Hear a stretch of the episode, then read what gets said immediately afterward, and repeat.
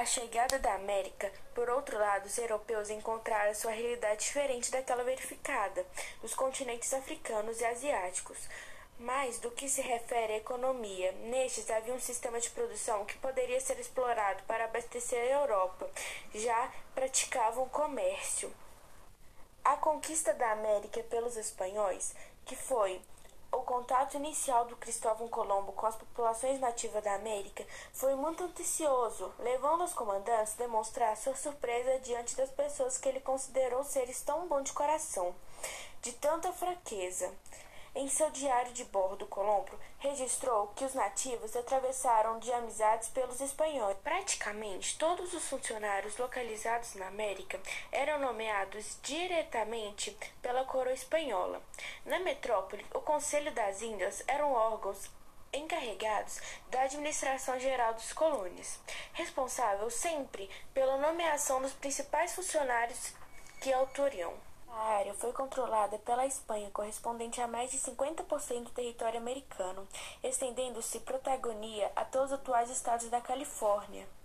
O território foi dividido em grandes porções, denominadas vice-reinos, levando em consideração as características regionais. Assim foram criados quatro vice-reinos da América em novas regiões de difícil ocupação ou de importância estratégica. Na América Espanhola predominou-se o trabalho compulsório. Inicialmente, os nativos foram reduzidos à escravidão pelos espanhóis, e em 1542 a coroa espanhola decretou novas leis que proibiriam a escravidão indígena. Com essa limitação, outras formas de exploração do trabalho dos nativos foram mais recorrentes, sendo elas a encomienda e a mita. Na encomienda, os índios trabalhavam para o espanhol sem receber nada e, em troca, eram catequizados. Já a mita era um trabalho compulsório e temporário, onde os índios eram escolhidos por meio de um sorteio, recebendo um pequeno salário, acabando comprometendo-se por dívidas, além de trabalharem em condições precárias.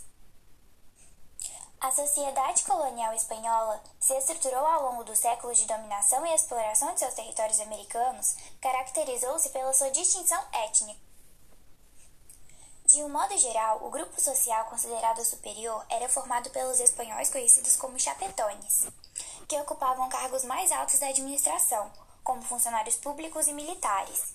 Já os crioulos eram espanhóis nascidos na América e formavam a elite intelectual das colônias, e eram em geral prósperos comerciantes e proprietários de terras, embora pudessem participar somente de órgãos políticos inferiores, como por exemplo os calbinos, índios, mestiços e negros realizavam trabalhos braçais e não tinham participação política, quase não usufruindo dos lucros da colonização.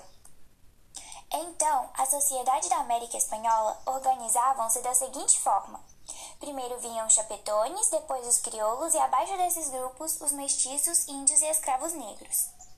Assim como na metrópole, o catolicismo era a região predominante na área colonial espanhola. Dessa forma, a Igreja Católica esteve presente desde a conquista e teve uma atuação significativa na obra de colonização. A atuação da Igreja era feita por meio de duas frentes principais. As missões que consistiam no trabalho dos padres e freis de ensinar os indígenas os princípios da religião católica e, ao mesmo tempo, integrá-los aos costumes europeus, a censura das atividades intelectuais e comprometimentos considerados imorais realizada no Tribunal da Inquisição. Dessa forma, ao converter os índios à fé católica, a Igreja colaborou com as formas de dominação do Estado espanhol.